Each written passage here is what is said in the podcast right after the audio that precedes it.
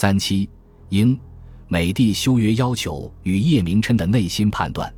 一八五二年五月，徐广进被调往广西镇压太平天国，叶明琛署理两广总督兼管理五口通商事务的钦差大臣，开始走向前台。也就在此时，英国公使文翰回国休假，英国驻广州领事包令 J. Bowling 代理公使一职。包令是一个语言天才。声称懂得一百多种语言，曾经当选议员。一八四九年三月，他出任广州领事，亲历那场反入城斗争，对拒绝入城极为反感。他曾上书国内，要求动用武力迫清朝同意入城。英国政府考虑其商业利益，对此未予同意。此次代理公使，他于四月十六日召回徐广进和叶明琛，通知他的到任。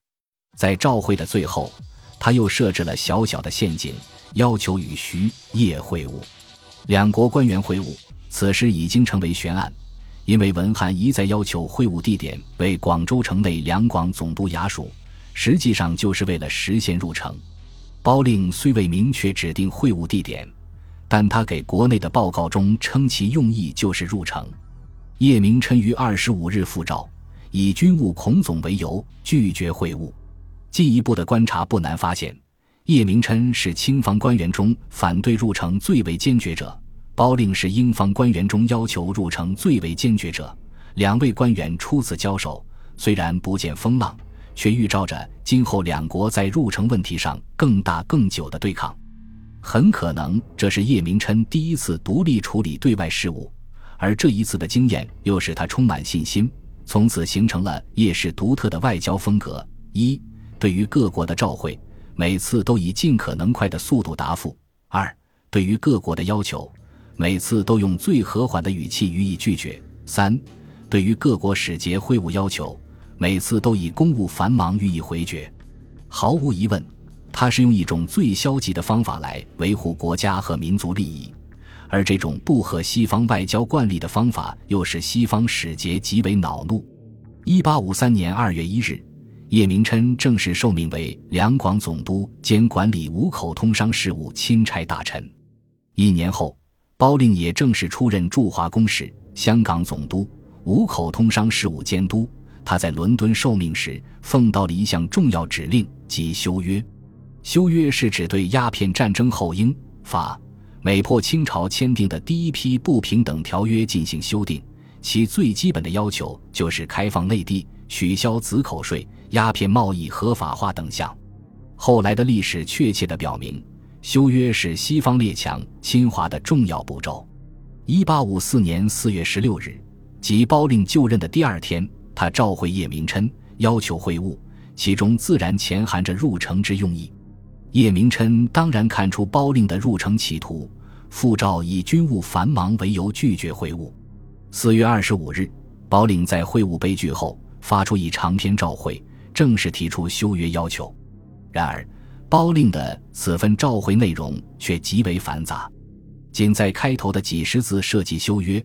本公使供奉谕旨，抵中土之后，应即提论。首级本任七月初六日、八月三十日为万年合约，指《南京条约》议定扣计十二年期满，按照善后约，指《虎门条约》第八条所载。凡有新师与及各国者，应人依一体同邀之词，兹可原佛兰西、亚美利加二国条款，向贵国确要，以前所定合约，重行定着会议也。该照会的主要篇幅是六大交涉事项：一、进入广州城；二、茶叶抽离；三、广州近郊租地；四、两国官员互相拜会；五、华人欠英商款项；六。英人被击被盗事件，而六大事项中文字最长的又是入城。该照会的最后，包令正式提出，在广州城内两广总督署与叶明琛会晤。从上引文可见，英方这一照会的汉译颇成问题。若无一定的背景知识，似难把握向贵国确要以前锁定合约、重行定着会议一语的准确含义。叶明琛看来根本没有弄清英方照会中提出的修约要求。五月七日发出的复照中，对修约一事未置一词，而以大量笔墨对六大事项一一批驳。至于入城会晤，叶明琛提出反建议，会晤地点改为城外行商务重要的人信站房。叶氏的注意力全都放在入城一事上去了。五月十一日，包令第三次召会叶明琛，对其未对修约一事作出答复表示不满，然后又用大量的篇幅就六大事项进行辩论。召会的最后，兼请会晤地点为城内总督署。为了实现此次会晤。包令还派出翻译官麦华陀 （W. Chmecast） 去广州交涉。麦华陀的广州之行，终因英方坚持城内会晤而失败。但叶明琛此时对修约总算是有了一些了解。他对英方的答复是有四届期在意，即将此事拖下再说。对咸丰递上了一份佳片，全文为：米求马沙利 （Marshall） 于上年十二月二十九日即已回国，接办之麦联。R.M. McLean 于本年三月十七日抵粤，书意应求接办之包令亦于本年三月十六日来粤，文翰即于三月十八日回国。两国公使同时更议，其中必各有因。初来颇觉秘密，待至再思查询，使之皆由于道光二十二年前在江南订约时，有十二年后再行重订等语。本年闰七月初六日即已届满。该国王等分遣各求来月，即专注意于此。伏查当年江南既定约以后，何又复以十二年为期？明系预留地补，使之得以饶舌。臣唯有相机开导，设法机密。如此重大之事，叶明琛却如此轻描淡写，且表现出对条约内容极为生疏，可见在其心中并不以为关系重大。难怪清廷当时对修约一事并无警觉。不过叶氏也提出其对策，开导即用言论笔墨来挫败此意，又可见其轻率自信。且不论叶氏此策是否果效，却是其后来的一贯做法。是年六月，英国公使包令美国驻华委员麦连至上海交涉修约，江苏官员奉旨劝英，美使节南下。一切只能与兼任管理五口通商事务钦差大臣的叶明琛商谈办理。八月，英、美、法三国使节在香港举行会议，决定联合行动，召会叶明琛，要求修约。叶的答复是：小行变通则可，大事则无权办理，并认为条约并无大家更改之必要。英方翻译官麦华陀为此再至广州。为包令与叶明琛的谈判铺路，包令指定广州城内总督署或香港其官邸为谈判地点。叶明琛见其有首先实现入城之用意，反建议谈判地点为城外海珠炮台或珠江上的英国军舰。九月，三国公使再赴上海，江苏巡抚吉尔杭阿看出三国对修约一事不会善罢甘休，上奏提议。可否亲派重臣会同两广总督妥为查办，以及削弱叶明琛的外交权？结果受到咸丰帝的痛斥。十月，英、美、法三国代表抵达天津海口，全力指责叶明琛。英方此时方提出修约要求十八条，美方提出修约要求十一条，咸丰帝仅同意三条，可与叶明琛等继续商量，其余艰巨。三国代表至此。无能再为，只得南下香港。一八五四年的三国联合修约完全失败了。由此可见，一八五四年英国的修约活动一开始就与入城要求纠缠在一起。包令规定了谈判的地点，使之与叶明琛的直接谈判化为泡影。叶明琛始终没有收到英国等国的具体修约要求，不清楚对方的条件。凡是屡屡感受到英方要求入城的压力，这使他在内心中对入城与修约两事更为看重前者。三国使节两度北上，频频指责叶明琛，欲其去职，增加了他对西方使节的敌视。咸丰帝全力支持叶的态度，增加了他与西方对抗的信心。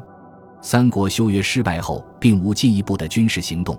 使得叶明琛觉得三国的能量也不过如此，尽管他并没有完全掌握相关的背景知识。正当叶明琛未入城，修约诸事与英国等国交涉时，广东珠江三角洲地区于1854年6月爆发了红兵大起义，先后占据东莞、佛山、花县、金华都市等地。自七月底，数万红兵包围广州。清军虽在陆路或有胜仗，但在江面上不敌红兵。十二月初，大批红兵船队开至广州江面。有人以唐借回纥收复两京之典，建议借用英海军力量。叶明琛出不允，后在赵罗道沈地辉的力劝下，同意行使此计。也就在此时，英国公使包令收到广东士绅来信。要求英国海军参加击灭危害中英商人的停匪。包令于十二月五日致函英驻广州领事，称此信若由叶明琛发出，他会认真考虑，尽快回复。在此内外背景下，叶明琛于十二月七日召回包令，希望广州江面上的英舰通力剿匪。包令收到这一求援的召回后，于十二月十三日率英舰数艘由香港前往广州。同时召回叶明琛，称按照英国成规，凡遇外国有外敌内患之事，据袖手旁观，英舰只是用来保护英商的。此一番中立的言论，当然使叶感到不快，但他仍派出一名直隶州知州和一名县丞前往接待。